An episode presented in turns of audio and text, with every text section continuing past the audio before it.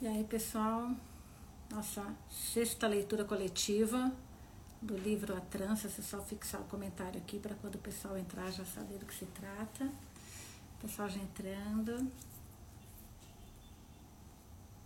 Mário hoje consegue assistir. A lei. Que delícia ver todo mundo entrando para nossa sexta leitura coletiva da trança.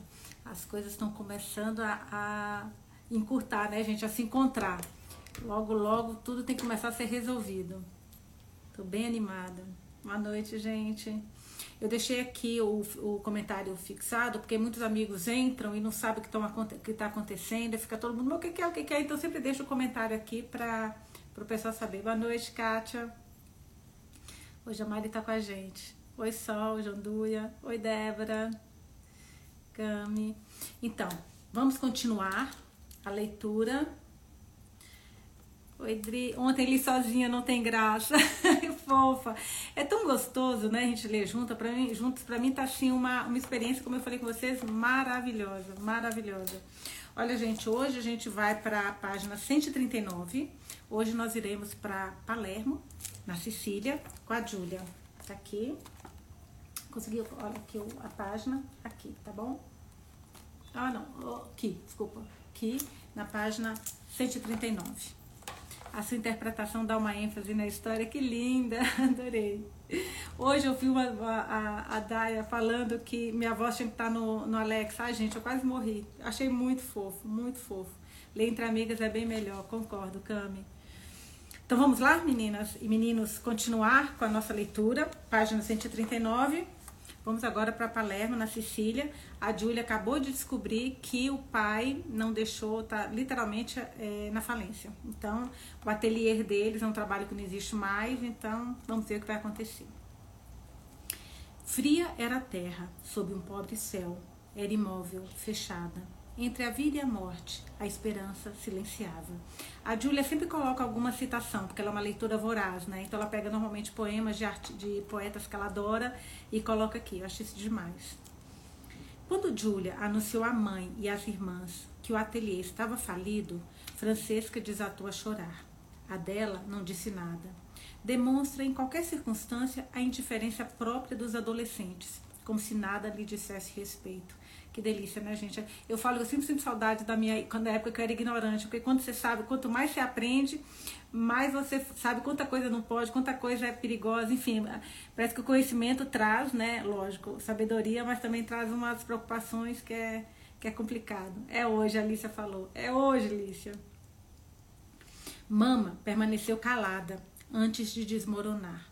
Ela, em geral, tão piedosa, tão devota, se pôs a acusar os céus de os estarem perseguindo. Primeiro seu marido, agora o ateliê. Que crime eles cometeram para merecer este castigo? O que vai ser das suas filhas? A dela ainda está no colégio. Francesca mal dá conta de sustentar seus pequenos. Lembre que o marido dela estava sempre pedindo ajuda para o pai. Quando a Júlia não conhece outra coisa além desse ofício que seu pai lhe ensinou. Esse pai que hoje nem está ali. Nessa noite, a mama passa longas horas chorando por seu marido, por suas filhas, por essa casa que lhes vai ser tirada. Por si mesmo, ela nunca chora. Aos primeiros raios da manhã, uma ideia lhe ocorre. Dino Badagliola é apaixonado por Julia há anos. Nossa senhora, já está pensando em casamento para salvar a família. Sonha em se casar com ela. Isso não é segredo para ninguém. A família dele tem dinheiro, salões de beleza por todo o país. Seus pais, além disso, sempre tiveram uma profunda amizade pelos Lanfredi. Talvez aceitassem resgatar a hipoteca da casa. Isso não permitiria salvar o ateliê, mas lhes garantiria ao menos um teto para morar. Suas filhas estariam abrigadas. Sim, esse casamento era sua salvação, pensou Mama. Quando conta sua ideia a Julia, gente, a Julia tá apaixonada, né?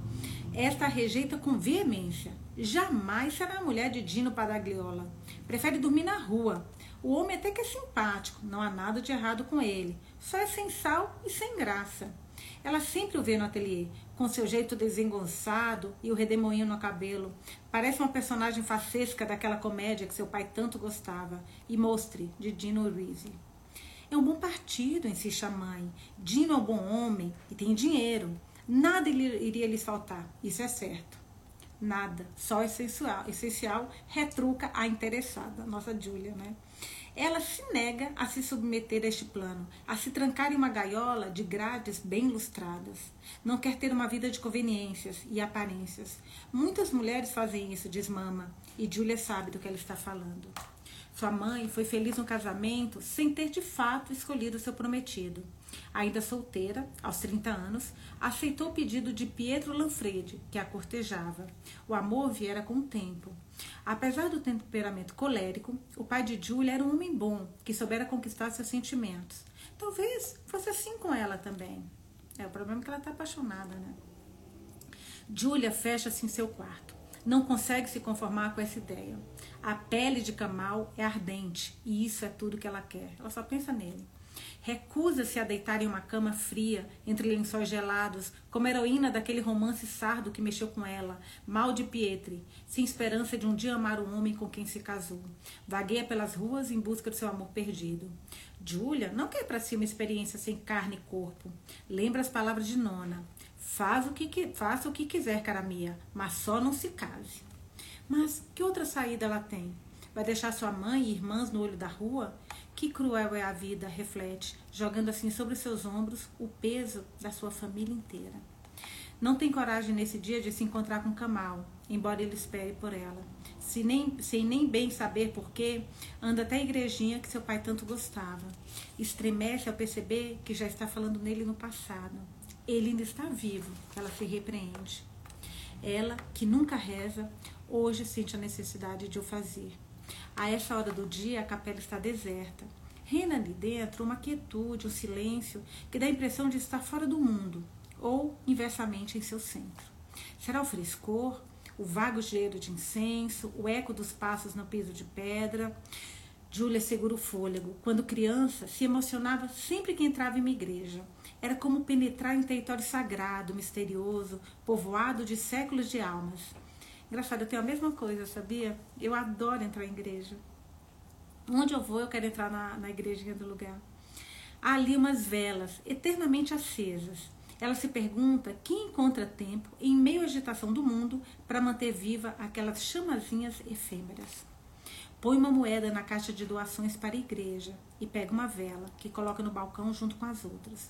Acende-a e fecha os olhos começa a rezar baixinho.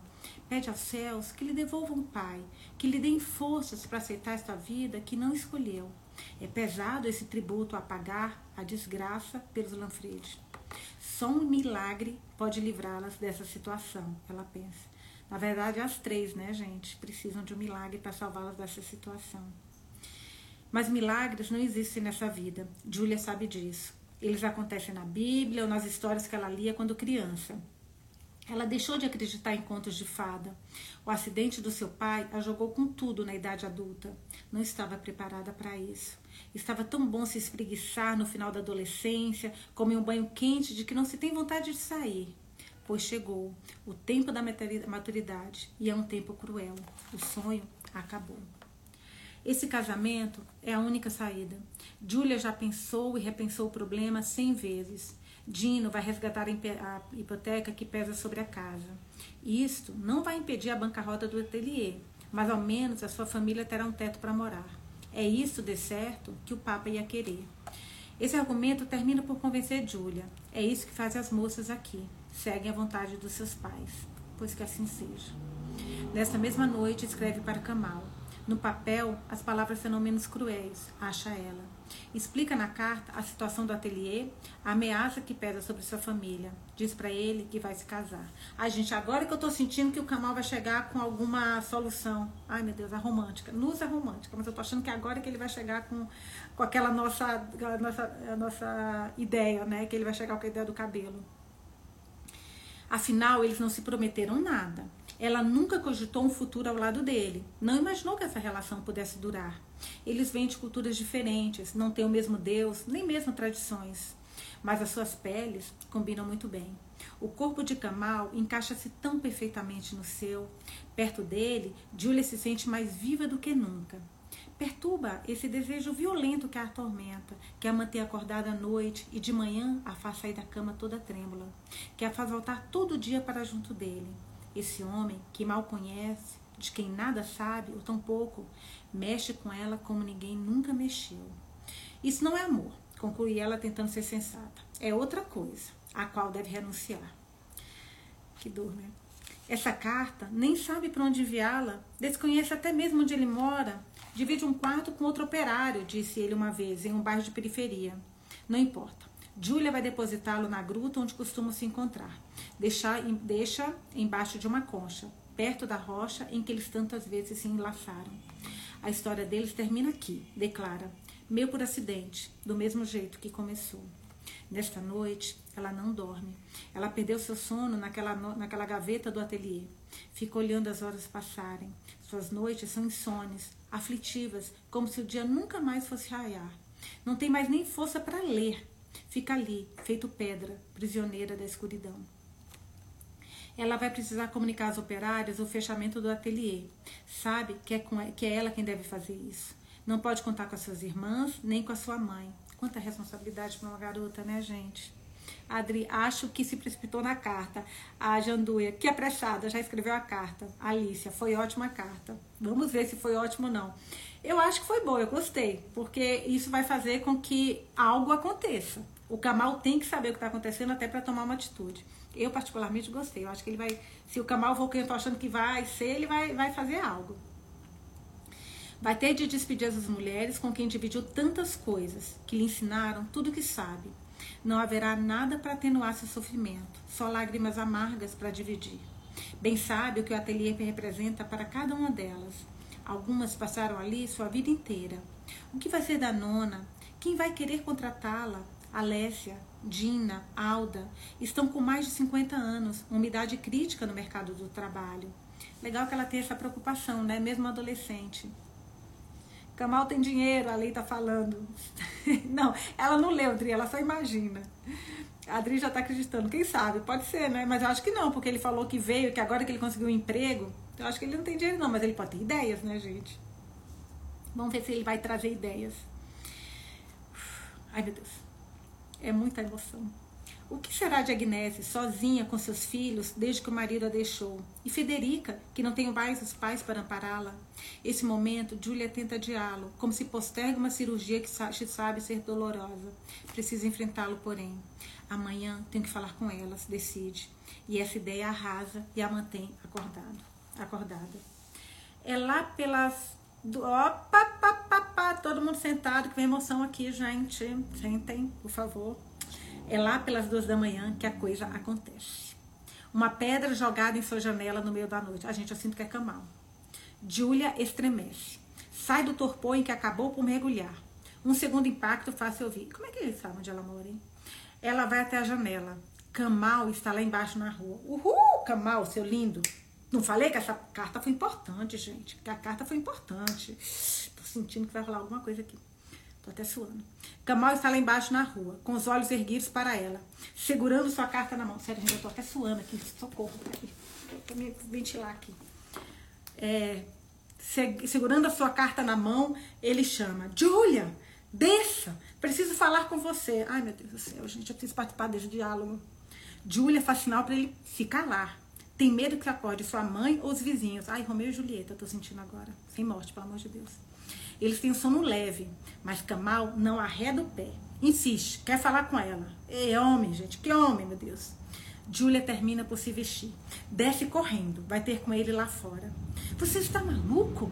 Você está maluco de vir aqui? E é então que o milagre acontece. Não, não acabou o capítulo, acabou o capítulo. Ah, não, não, não, não. O capítulo não acabou assim, gente. O capítulo não acabou assim, gente. Por favor, leiam essa última linha aqui, pelo amor de Deus. Aqui, ó. Aqui, ó. E então, tô com a mão lá em cima, que o milagre acontece. Como é que acaba desse jeito? Como é que acaba desse jeito, gente? Que milagre! Que milagre! A Júlia não faz bem pro meu coração, pro meu emocional, ela sempre abala, gente. Ok, Vanusa, calma. Nossa, calor. Eu não quero spoiler, mas eu tô passando mal, gente. Que milagre é esse? Que milagre é esse? Vamos agora para Canadá com a Sara. Terminou Júlia com muita emoção, Calma, povo, que calma, povo. Alicia já leu e vem calma, povo. Minha filha, eu tô passando mal. Você tá calma porque você já leu. A gente aqui não sabe o que tá acontecendo. Vamos pular Sarah Smith e vai direto pra Júlia, Adri.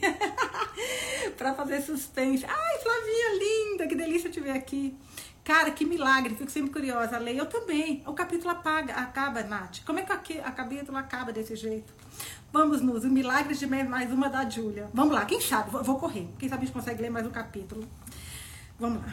Hoje vamos ter que ler a Júlia de novo. Vamos tentar. Ontem foi Smith, hoje é Júlia de novo. Vamos tentar, gente. 15 minutos, vamos lá. Agora a gente está em Canadá, no Canadá, Montreal, Sara, né? Voltamos agora para a realidade da Sara, que a Sara Gente, eu tô ficando com dó da Sara. Tô, tô, pegando amor já por ela. Não tinha muito, mas agora tô, tô agarrando amor por ela. Tô começando, tá? Ainda é um flerte, não é amor, é um flerte. Mas eu acho que vai se transformar no amor. Vamos lá. Sara. Começa de maneira insidiosa. Primeiro, ai que horrível. Primeiro uma reunião para a qual se esquecem de chamá-la. Não queríamos te incomodar, dirá mais tarde o associado responsável. Ai, gente, que sacanagem isso. Que sacanagem. Depois, um caso que evitam comentar com ela. Gente, a mulher se, se dedicou a vida inteira. Que isso? Você já tem tanta coisa para pensar? Essas frases todas cheiram bem a compaixão. Por pouco, daria até para acreditar. Sara não quer essas deferências. O que ela quer é continuar trabalhando, sendo considerada como antes não quer ser poupada, mas percebe que de uns tempos para cá tem sido menos incluída na vida do escritório, nas decisões a serem, serem tomadas, na gestão dos dossiês. Há coisas que esquecem de lhes dizer, coisas que vão pedir para outra pessoa. Triste, né, gente? A Jandu, eu gosto da Sara. Então, eu, eu não gostava, agora eu tô começando a gostar mais. Eu achava o jeito dela. Esse povo que anda muito com máscara me incomoda, sabe? Eu gosto de gente mais autêntica. É isso mesmo, eu quero ficar, quero crescer, eu sou assim. E ela, bom, ela estava assim com culpa, né, gente? Mas, enfim, eu, eu, tinha um sentimento meio contraditório com ela, assim, eu não, tá muito decidida, não. Mas agora eu tô pegando amor. Desde o anúncio da sua doença, Curtis tem ficado mais importante na, na firma, aquele que a gente não gosta. Agora a gente, agora a gente não gosta desse Curtis, tá? Aquele lá que nunca gostou da Sarah. Sarah o vê conversando mais vezes com Johnson, rindo das suas piadas, acompanhando em seus almoços. Quando a Inês, essa vaca, tem tomado iniciativas e cada vez mais liberdades em relação aos dossiês de que cuida, sem consultá-la. Quando Sara chama sua atenção, a Júnior retruca com um ar falsamente desolado, que é porque ela não se encontra ou não estava disponível, ou seja, estava no hospital. Ainda aproveitando das suas ausências para tomar decisões no seu lugar, intervir nas reuniões. Anda, desculpa, aproveitando sua ausência tem estado bem mais próxima de Kirsch recentemente. Até começou a fumar com o único intuito, acredita Sara, de compartilhar a pausa para o cigarrinho com seu novo mentor. Nunca se sabe, vai que uma dessas surge uma chance de promoção. Olha, gente, o mal vai e o mal volta. Essa Inês vai ter de volta, não é possível. No hospital, Sara deu início ao tratamento. Contrariando a opinião do oncologista, nega-se a tirar uns dias de licença. Se ausentar, seria deixar o seu lugar, abandonar o seu escritório. O jogo é arriscado demais. Precisa aguentar firme, custe o que custar. Levanta-se bravamente toda manhã para trabalhar. Nossa, deve ser muito difícil. Não vai deixar que o câncer, câncer lhe tire o que ela levou anos para construir. Vai lutar com unhas e dentes para preservar o seu império. Essa ideia é que a mantém de pé. Ela só, lhe dá, só ela lhe a força, o ânimo e a energia de que necessita. O oncologista alertou, contudo, o tratamento vai ser pesado e os efeitos colaterais mais ainda. Ela fez uma lista exaustiva, passou-lhe uma tabela que descreve em detalhe quando ela vai sentir náuseas, o que vai acontecer com seu cabelo, suas unhas, sobrancelha, sua pele, suas mãos, seus pés. Tudo o que espera, dia após dia, nesses seus meses de tratamento. Sara saiu do consultório levando uma dúzia de receitas, uma para cada efeito colateral a ser combatido. Meu Deus do céu. O que o médico não disse, nem ninguém mencionou, é um efeito ainda mais indesejável que a síndrome mão-pé, mais terrível que a náusea, ou que o nevoeiro cognitivo em que ela às vezes se vê imersa. Esse efeito para o qual não está preparada e que nenhuma receita pode tratar. É a exclusão que vai de par com essa doença. Esse lento e doloroso banimento de que tem sido objeto. É para ela isso é muito dolorido. Sara, de início, não, não quer dar um nome a isso que está acontecendo no escritório. Prefere ignorar os esquecimentos, entre aspas, dos seus colegas. E essa nova indiferença no olhar de Johnson, que é o grande chefe, né? Indiferença não é bem o termo. Na verdade, é mais uma espécie de distância, um estranho esfriamento no contato entre eles. Foram várias semanas de encontros para os quais não foi chamada, de reuniões para a qual não foi convidada, de casos que não lhe repassaram, de clientes que não lhe apresentaram para ela afinal ter certeza, está sendo descartada. Essa violação, Lícia, ai gente, falta livro para tanta emoção, é verdade, Lícia. Essa violência tem um nome que lhe custa pronunciar: discriminação. Ela tem razão um termo que ela já ouviu mil vezes ao longo dos processos, mas nunca lhe disse respeito, ao menos ela acha, embora conheça a sua definição. Qualquer distinção que se faça entre as pessoas em razão, da, em razão da sua origem, sexo, estado civil, gravidez, aparência física, sobrenome, condição de saúde, deficiência, características genéticas, costumes, orientação ou identidade social, idade, opiniões políticas, atividades sindicais, pertencimento ou não pertencimento, real ou presumido, a determinada etnia, nação, raça ou religião. Gente, eu estou pensando uma coisa lendo isso. Ela é uma mega advogada. O Kamal passando por uma mega discriminação. Ele e todo mundo que vem da Índia. Eu estou começando a achar que tem mais coisa aí, viu?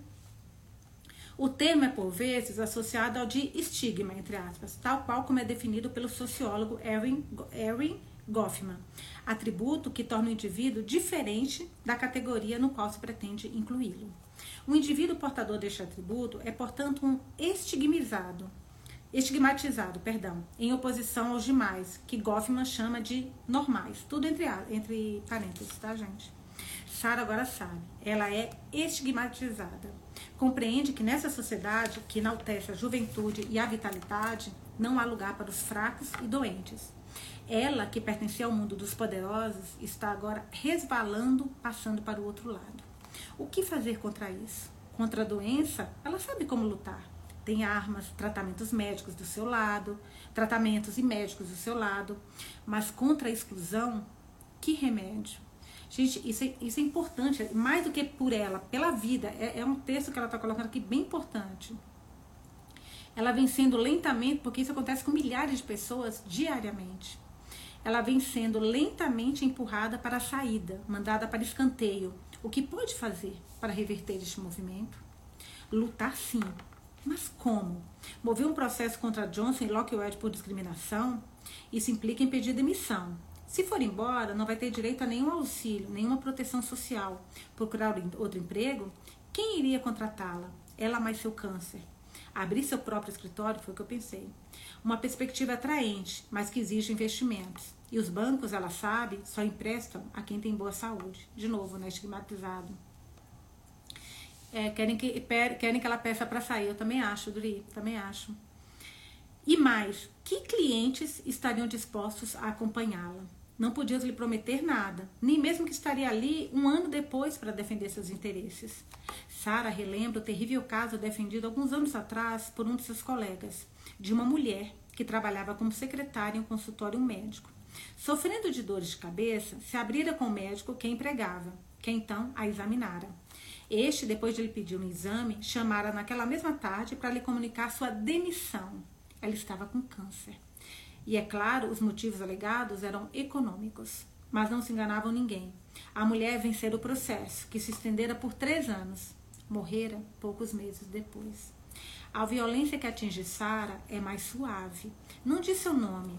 É mais insidiosa e por isso mesmo mais complexa de provar. É bem real, no entanto. Em uma manhã de janeiro, Johnson a chama lá em cima, na sua sala. Pergunta como ela está, com ar de falso pesar. Sara está bem, obrigada. Sim, fazendo quimioterapia.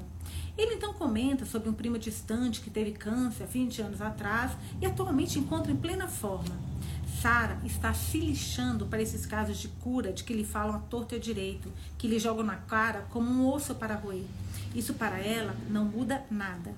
Gostaria de lhe dizer que sua mãe morreu de câncer, que ela mesma tem passado muito mal, que ele que fique com a sua falsa compaixão. A gente estou sonhando com a Sara dando uma rasteira nesse povo todinho, juro. Ele não sabe o que ter aftas bo na boca a ponto de não conseguir comer. Nossa. Estar com os pés queimando tanto que no final do dia, nossa gente, que dó, não consegue mais andar. Estar tão exausta que qualquer escada à toa parece algo intransponível. Tá, gente? Peguei amor pela Sara. Tá resolvido. Nossa, eu tô com muita dó dela. Esse povo muito ruim. Nossa senhora, que raiva. Por trás dos seus falsos ares de piedade, ele não quer nem saber se daqui a algumas semanas ela vai estar sem cabelo. Olha lá de novo, hein? Se o seu corpo está tão magro que é um susto de se olhar no espelho, se ela está com medo de tudo, medo de sofrer, medo de morrer, se à noite já não dorme, se vomita três vezes por dia, se amanhã que nem sabe se vai conseguir ficar de pé. Ele então que vá se catar ele, sua boa consciência. Ai, ele é tão educada, gente. Imagina vai se catar. Essa palavra é pouca perto do que eu tô querendo falar com ele aqui. Ele que vai se catar. E o primo dele também. Sara, como sempre, se mostra educada. Johnson, enfim, chega ao ponto. Vai indicar um associado adjunto a ela para o dossiê Bilgalva. Sara fica pasma. Demora uns segundos para protestar. Bilgovar é seu cliente há anos. Não precisa da ajuda de ninguém para administrar seus interesses. Johnson dá um suspiro. Então alude àquela reunião, a única em que ela chegou atrasada, que tinha levantado de madrugada para ir ao hospital fazer o exame antes de iniciar a jornada no escritório. O aparelho de IRM tinha travado, que azar. Isso acontece uma vez a cada três anos, disseram o técnico com ar desolado. Sara correra para compensar o atraso, chegando esbaforida na reunião que acabara de começar. Johnson, evidentemente, não está nem aí para isso tudo, não está interessado nas explicações de Sarah. Estes detalhes sórdidos, ela que guarde para si. A sorte é que Inês estava lá, a cobra. Sempre pontual, ele faz questão de frisar. Ela é mesmo perfeita. E há também aquela audiência em que a Sara passou mal e que, aliás, precisou ser adiada. Ele adota aquele tom de voz meloso, aquele tom que ela abomina, para dizer que entende que ela tenha compromissos médicos, que todos aqui desejam sinceramente seu pronto e total restabelecimento. Johnson é ótimo nisso, nessas frases prontas que não querem dizer nada, que são vazias. Ele acha que Sara precisa de apoio, é a vocação e a essência desse escritório, do trabalho em equipe. Então, para respaldá-la neste momento difícil, ele está lhe designando a ajuda de Gary Gust, aquele mesmo.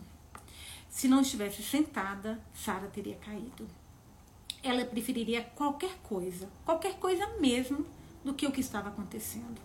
Preferia ser demitida, suspensa. Preferia ser esbofeteada, insultada. Ao menos assim a coisa seria clara. Qualquer coisa era melhor do que ser jogada para escanteio, deixada à morte, assim, dessa forma, lenta e insuportável.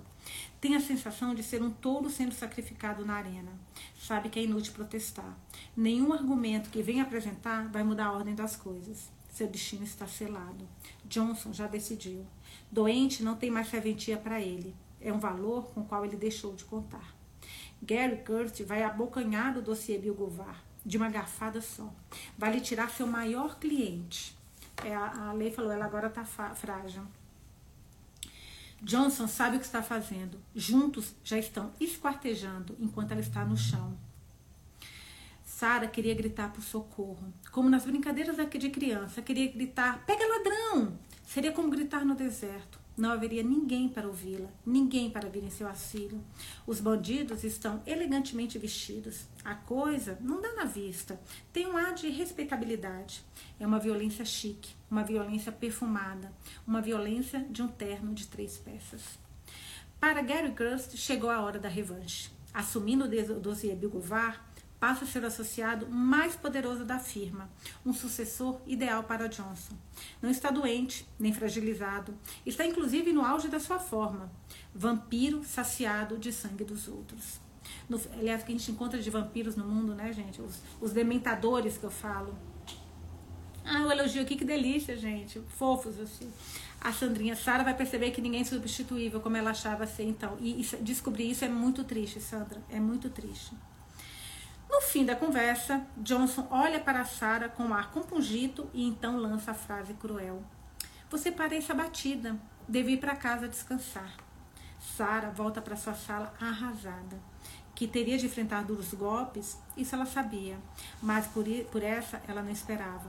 Dias depois, nem fica surpresa quando sai notícia. Kurt foi nomeada, nomeado Managed Partner, ou seja, ele é que vai ocupar agora a posição do sócio majoritário. Vai assumir a sucessão de Johnson no cargo supremo, à frente do escritório. Essa nomeação sentencia a morte da carreira de, de Sarah. Gente, ela, a vida inteira ela lutou por isso. Isso é, isso é duro. Nesse dia, ela volta para casa no meio da tarde. É um horário que ela não conhece. Um horário em que sua casa está vazia. Tudo está em silêncio. Senta-se na cama e desata a chorar. Nossa, acho que é a primeira vez que ela faz isso.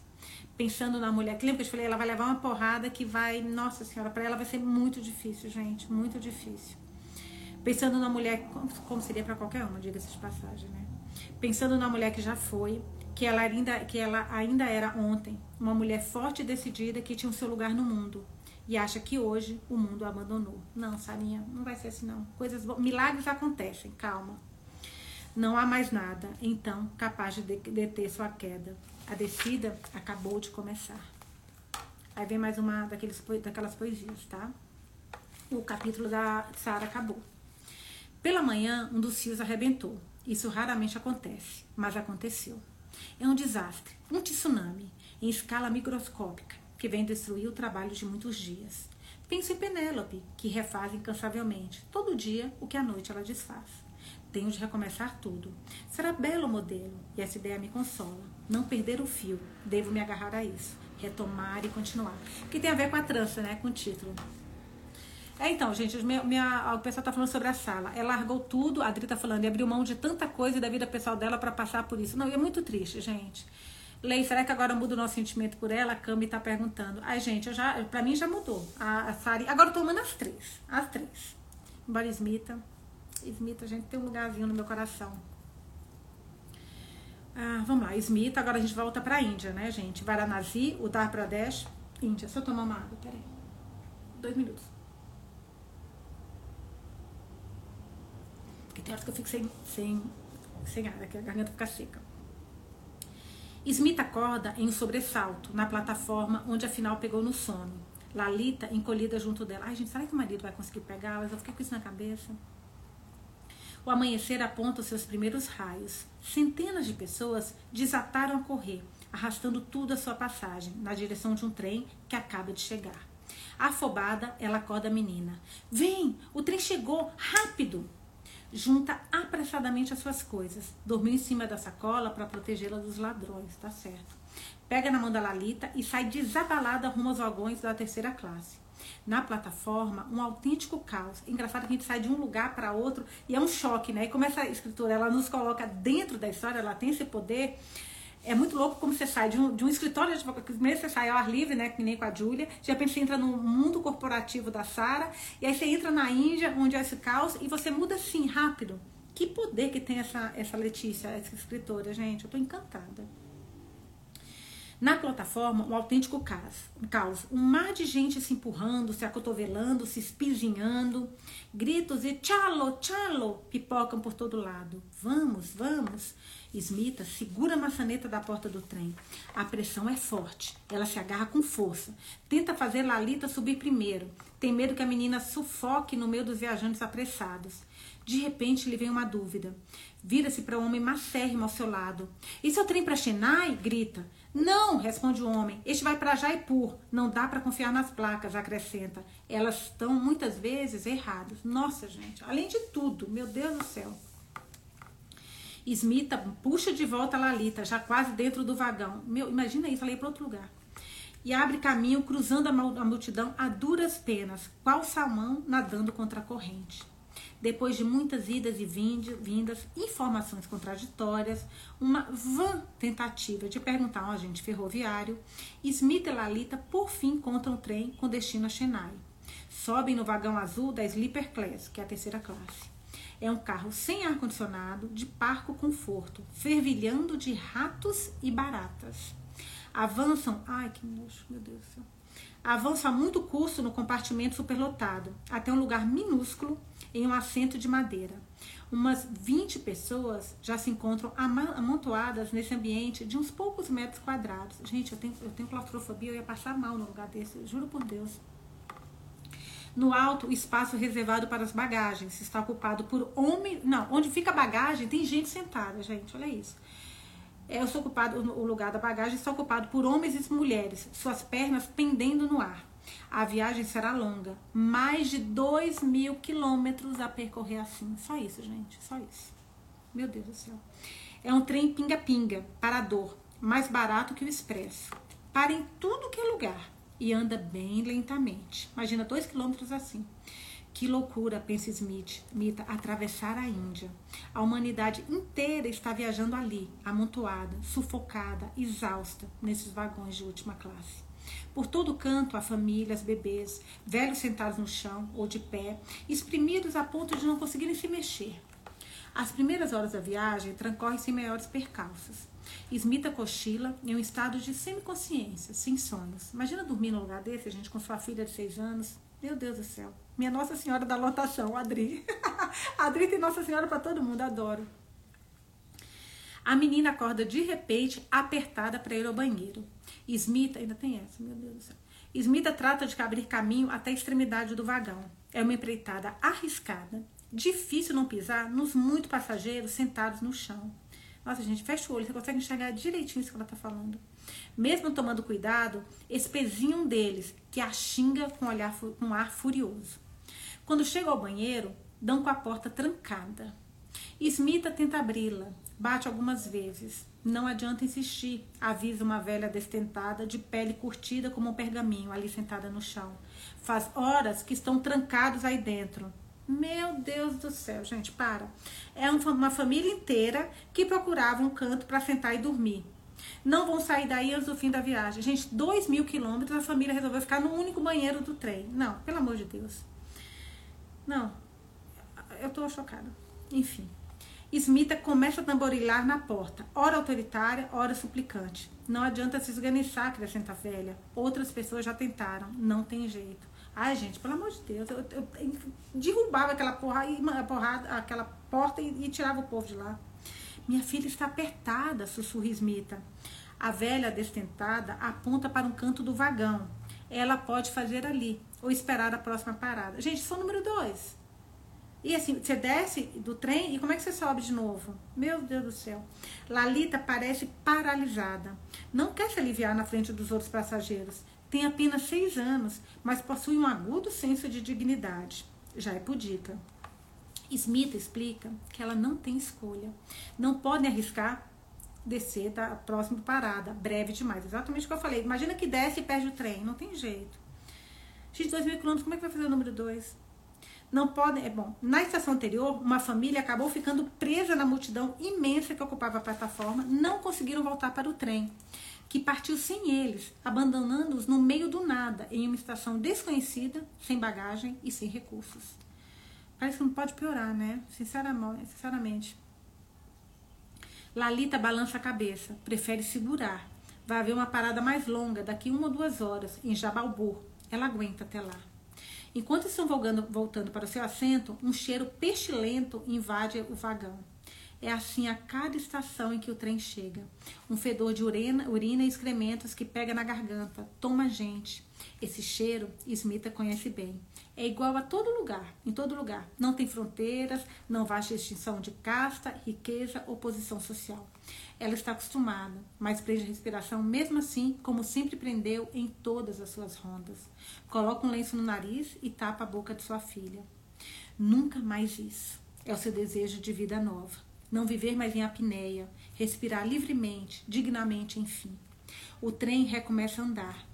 O cheiro infame se dissipa, dando lugar àqueles menos sufocantes, embora nauseabundo dos corpos apertados e suados. É quase meio-dia. O calor está difícil de aguentar nos compartimentos superlotados, com um simples ventilador revolvendo o ar fedido. Smita dá água para Lalita. Toma ela própria alguns goles. Compra os papaduns de um ambulante que passa de vagão em vagão. O dia se estira em um torpor viscoso. No compartimento, alguns lustram sapatos, outros contemplam a paisagem pela porta entreaberta, ou grudam nas grades das janelas buscando um sopro de ar fresco, ali onde só penetra uma lufada de ar tropical. Um homem percorre o trem para lá e para cá, recitando orações, pondo água na cabeça dos passageiros, à guisa de bênção. Um mendigo varre o chão do vagão pedindo umas moedas em troca de faxina. Conta sua triste história para quem quiser ouvir. Ele trabalhava na lavoura com sua família no norte, quando uns ricos fazendeiros vieram atrás do seu pai, que lhes devia dinheiro. Eles então o espancaram, nossa, fraturaram seus membros e arrancaram seus olhos antes de pendurá-lo pelos pés na frente da mulher e dos filhos. Meu Deus do céu, gente. Parece que não tem fim o que eles passam. Lalita estremece ao escutar essa história sórdida. Smita reclama com o mendigo. Ele que vai varrer em outro lugar. Há crianças aqui. Gente, a Smita, que mãe, né? Meu Deus do céu, eu tô cada vez mais encantado com ela. Ao seu lado, uma mulher gorducha, encharcada de suor, conta que está, conta que está indo ao templo de Tirupati para fazer uma oferenda. Smita sai do seu torpor. O filho da mulher adoeceu, estava condenado, segundo os médicos. Um curandeiro aconselhou a oferecer um sacrifício em seu templo e o seu filho se curou. Ela hoje está indo agradecer a Vishnu por este milagre. Vai depositar alimentos e coroas de flores ao pé da sua estátua. Por isso empreendeu esse périplo de vários milhares de quilômetros. Queixa-se das condições de viagem, mas assim mesmo acrescenta. Deus decide se o caminho que leva a ele, que leva a ele tem que ser difícil. É uma boa frase. Deus decide se o caminho que leva a ele tem que ser difícil. Mas às vezes é difícil demais, né, gente, para esse povo aqui. O preço da liberdade de Lalita é muito sofrimento, Cris, eu concordo. Smith é um personagem santo, orgulho, ele falou também. Adri, nem a minha arotomerapia ia me salvar. Concordo, Tri, aqui não tem como. Chega a noite. No vagão, as pessoas se organizam para encontrar algo parecido com descanso. Os assentos da madeira se convertem em leitos, mas é difícil dormir neles. Smith acaba cochilando, agarrada no corpinho de, La, de Lalita, ao lado da mulher opulenta. Recorda a promessa que ela própria fez a Vishnu antes de empreender essa viagem. Precisa cumprir sua palavra. Toma então a decisão, ali, naquele leito de madeira, na profundeza da noite. Adoro as decisões da, da, da gente, eu adoro. Em algum lugar entre os estados de Chhattisgarh e Andhra Pradesh. Amanhã, elas não vão seguir até Chennai, como estava previsto. Quando o trem parar na estação de Tirupati, vão desembarcar e ir até a Montanha Sagrada para homenagear o seu Deus.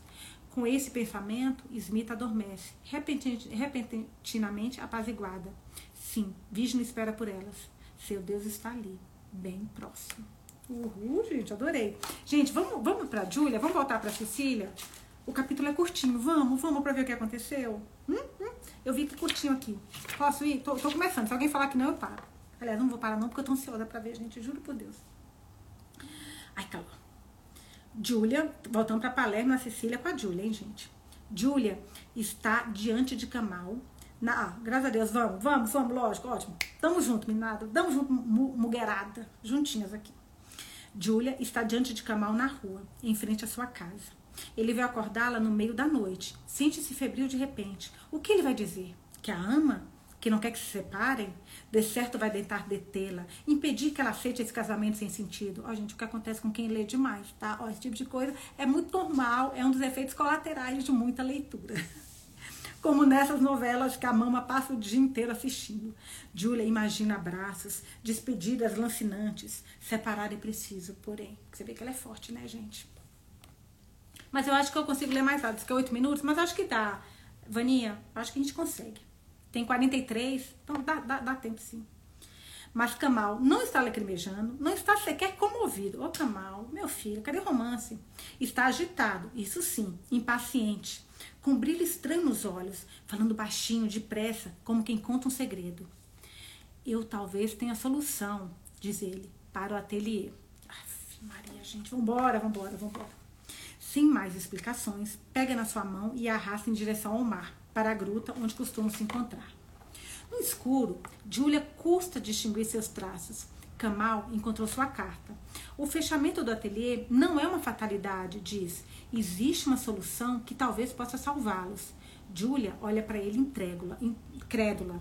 Que estranha energia é essa que tomou conta dele? Ele normalmente tão calmo, é verdade, é verdade. Parece exaltado. Lembra que ela falou que ele é sempre silencioso? Prossegue. Ah, desculpa. Ele normalmente tão calmo, parece exaltado. Prossegue. No seu país, ai gente, será que a gente está certo? Peraí, olha esse, olha esse parágrafo, hein? No seu país, embora o código de conduta dos Sikhs os proíba de cortar o cabelo, o mesmo não se dá com os hindus. Milhares de hindus. Cara, vocês são muito inteligentes, gente. Mas ó, que amigas inteligentes que eu tenho. Tô, tô muito orgulhosa de vocês. Bem que vocês falaram. E se, gente, quem estiver só assistindo o vídeo depois, elas não leram o livro ainda. Isso foi, a gente tá cheio de rua aqui, gente. Cheio. Milhares de hindus, explica, cortam os cabelos nos templos. Templo, gente, ela foi parar no templo, a, a. Meu Deus do céu, meu Deus, tô, tô, tô, já tô sentindo o final aqui. Vamos lá. Milhares de hindus, explica, cortam os cabelos nos templos para ofertá-los às suas divindades. O gesto de rapar a cabeça é visto como sagrado, mas não os cabelos em si. Estes são recolhidos e vendidos nas feiras. Algumas pessoas, inclusive, transformam essa atividade em comércio. Se aqui está faltando matéria-prima, conclui, é preciso buscá-la lá. Ah, meu Deus do céu. Lei, eu sou detetive. É isso aí, Lei, você é detetive. Gente, e lembra que a Smita, ela ia até a cidade grande, mas ela vai parar no templo, no templo mais famoso que tem na Índia, para rezar para Vishnu. Meu Deus. É muita emoção. Importar é a única maneira de salvar o ateliê. Julia não sabe o que dizer. Oscila entre pasmo e incredulidade. A ideia de Kamal lhe soa maluca, absurda. Cabelos indianos? Que ideia mais estranha. É claro, ela saberia como tratá-los, conhece a fórmula química do seu pai, saberia descolori-los e deixá-los da cor branco leitosa que permite retingi-los depois. Tem conhecimentos e capacidade para tanto. Mas essa ideia a assusta. Importar o termo lhe soa quase bárbaro, como emprestado de uma língua estrangeira, uma língua que não é daqui, não é dos pequenos ateliês.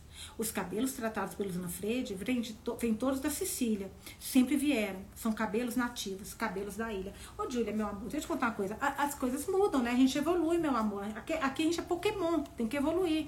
Pelo amor de Deus. Kamal sendo inteligente agora, adorei, ó. Quando uma fonte seca, responde Kamal, é preciso sair em busca da outra. Ai, gente, Kamal, hein? Que homem, que homem. Se os italianos deixaram de cardar seus cabelos, os indianos dão seus. São milhares de indianos indo aos templos todo ano.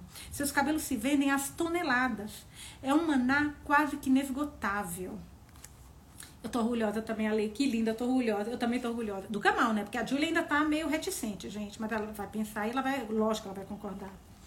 Julia não sabe o que pensar. Essa ideia a seduz. E no segundo seguinte, parece fora do alcance. Kamal afirma que pode ajudá-la. Ele fala a língua, conhece o país, pode servir de ponte entre a Índia e a Itália. Ai, que casal, meu Deus. Que homem maravilhoso. Ela diz para si mesma. Eu tô falando aqui também, viu, Júlia? Tô pensando a mesma coisa. Ele parece acreditar que tudo é possível. Sente-se mal por ser tão cética, tão sem esperança. Volta para casa com a cabeça pegando fogo a mente agitada, qual macaco na jaula, impossível de acalmar. Não vai mais conseguir pegar no sono, nem adianta tentar. Liga o computador e passa o resto da noite fazendo pesquisas febris. Kamal está certo. Na internet ela acha muitas imagens de indianas e indianos nos templos. Gente, eu estou muito emocionada. Ansiando por uma farta colheita, um bom casamento ou uma saúde melhor. Homens e mulheres vão ofertar seus cabelos às suas divindades. Trata-se, na maioria, de pobres e intocáveis, que têm nos seus cabelos a sua única riqueza. Meu Deus do céu, a gente é muito inteligente. nós somos tudo, gente. Há também esse empresário inglês, descobre um artigo que acaba de encontrar, que fez fortuna no comércio de cabelo importado. É hoje conhecido no mundo inteiro, circula de helicóptero para sua fábrica próxima a Roma. Gente, essa empresa vai precisar também de um advogado, lembra disso, hein?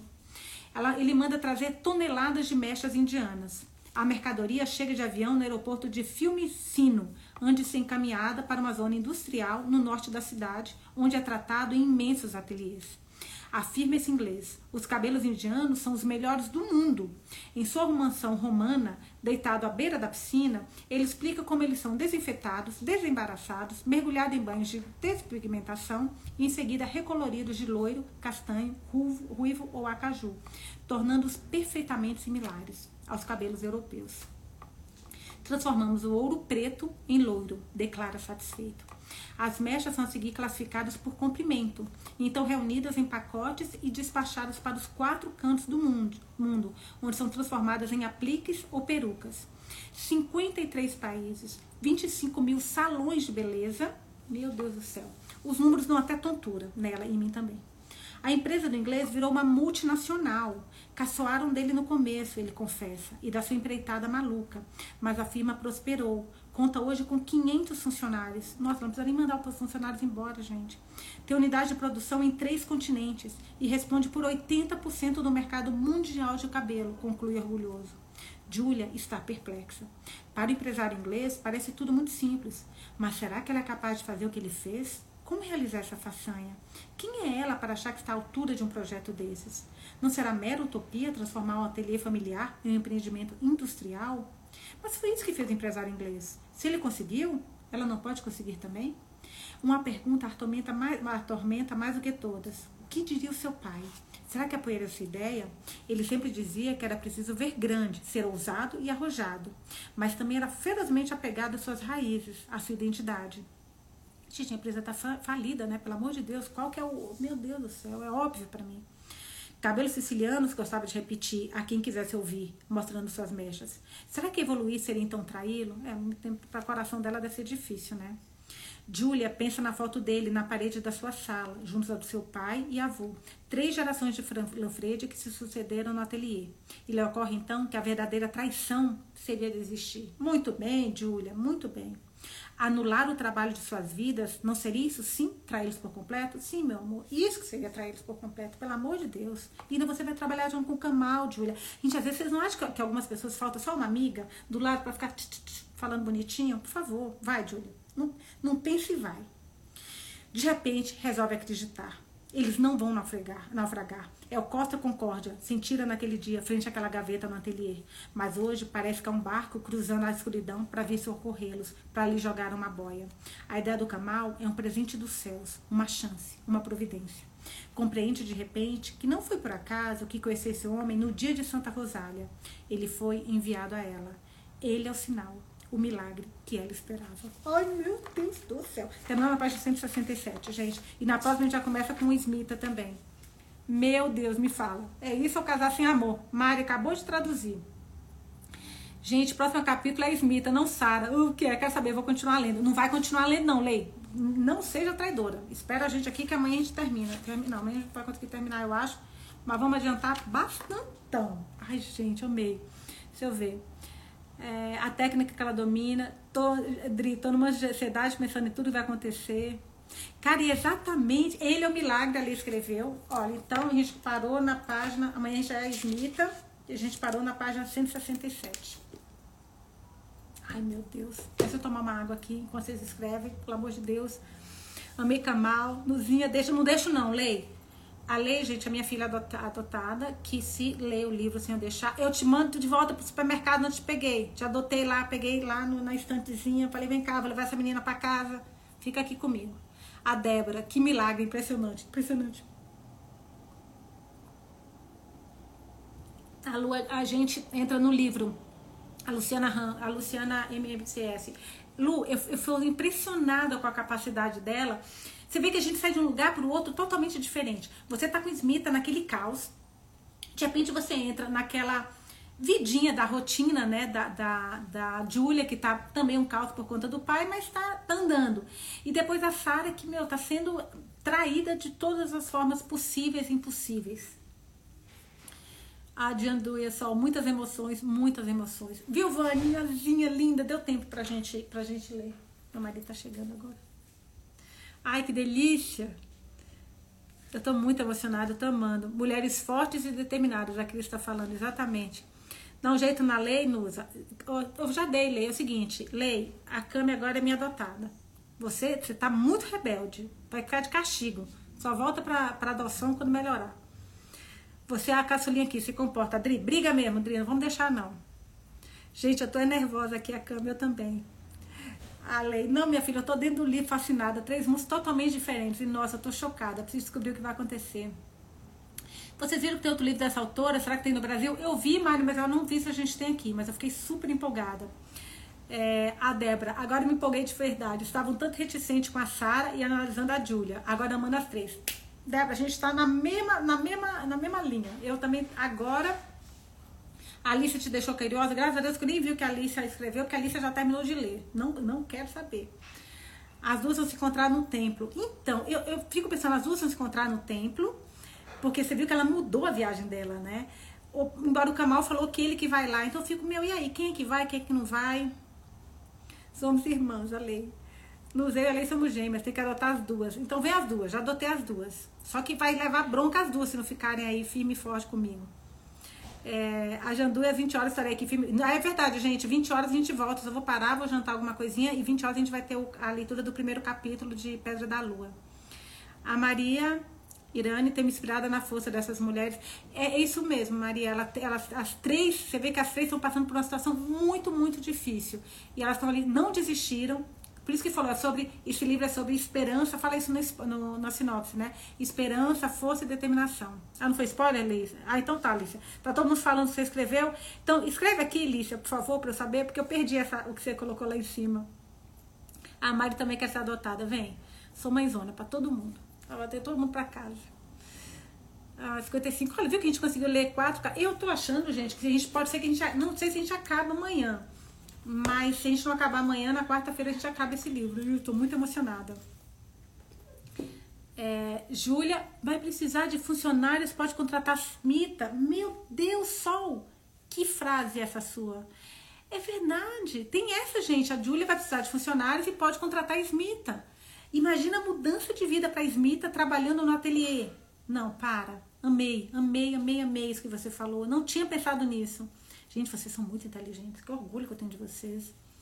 A lei ansiosa pelo capítulo da Pedra da Lua. Eu vou ler, na verdade, dois capítulos, porque eu vou ler o prólogo, que é bem longo, e vou ler a, o capítulo primeiro. Eu acho que vai dar aí uns 40, 45 minutos de leitura. E Lícia, me conta aqui o que você colocou que tá todo mundo falando, Lícia, por favor, que eu tô curiosa. Será que a Lícia já saiu, gente? Queria saber o que, que a Lícia escreveu aqui. Porque como a Lícia já leu, eu fico pensando, será que ela deu, deu algum spoiler? Mas ela falou que não. Só que eu não vi o que, que ela escreveu. Ah, tá. Agora, quando acabou aquele capítulo, né? O milagre. Luz a mãe da literatura. Ah, eu sei que você não deu spoiler, mas o que, que você falou, Lícia? Que agora eu tô curiosa, que tá todo mundo falando do seu comentário. Você pode escrever aqui, porque eu tô doida pra saber o que você escreveu? E não vi o que que era. E tá todo mundo falando que ficou curiosa com o seu comentário. A Alice só me respondeu que o livro no final fica meio que desde a desejar. Ah, tá, entendi. Que precisava ter mais detalhes. Ah, mas a gente aqui é tão inteligente que com certeza a gente vai colocar os detalhes que faltou no livro. Não tenho dúvida disso. A gente complementa. São os escritores, a, o, a, o, todo mundo aqui é autor exclusivo, é, autor ajudante. A Ana Carola também. Ana Carol, tô contigo. Que precisava ter mais detalhes. Vamos ver, vamos chegar no final, vamos ver o que, que, é, mas a gente também pode ficar discutindo. Eu não gosto de livro que a gente precisa ficar discutindo, eu gosto de livro que acaba, acaba, me deixa tudo, tudo bem explicadinho. A Beca, bora fazer duas lives amanhã para terminar o, li o, livro? Eu topo. Vocês topam? Eu topo. Uma seis e uma sete? Eu topo, Beca. Se vocês, é, se vocês toparem, eu, é, leitores comentaristas. Nós somos tipo autor assim juntos, viu, gente? A gente termina de escrever, Vânia. Exatamente. Vocês são tão inteligentes que vocês estão falando tudo que vai acontecer. Três minutos, eu sei. De... Tem que acabar, gente. Faltam três minutos. A D tá me falando. Então amanhã vamos fazer duas? O que vocês acham? A gente termina, é, é, termina e continua. Tipo, já, aí eu desligo, porque não pode ficar mais de uma hora. Aí eu pego e já começo uma live na sequência. Hum. Todo mundo. É, topa então amanhã? 6 às 7, 7 às 8? Fechou? Fechou, fechou, fechou, fechou. A gente já tem 58 minutos e 25. Então amanhã, duas. Autores coadjuvantes. Eis aí, Sol. No Kindle de falta menos de uma hora para terminar de ler. Então, o que, que eu pensei em fazer? A primeira live eu vou ler inteiro, tá? Porque a gente pega e termina de ler, provavelmente a gente consegue em uma hora terminar de ler o livro inteiro. E a gente vai a outra live só para discutir. Ou para terminar, falta um ou dois capítulos. Então amanhã, das 6 às 7, das 7 às 8. Fechou? Então, gente, tem que desligar aqui, senão vai dar uma hora. Beijos, até amanhã. Isso, vem, vem Carol para falar amanhã com o livro com a gente. Lícia também, que já leu, vem com a gente amanhã. Beijo, gente, até amanhã então. Aliás, até amanhã não, que até amanhã, até logo mais, gente. Daqui a uma hora eu vejo vocês de novo. Beijinhos, até.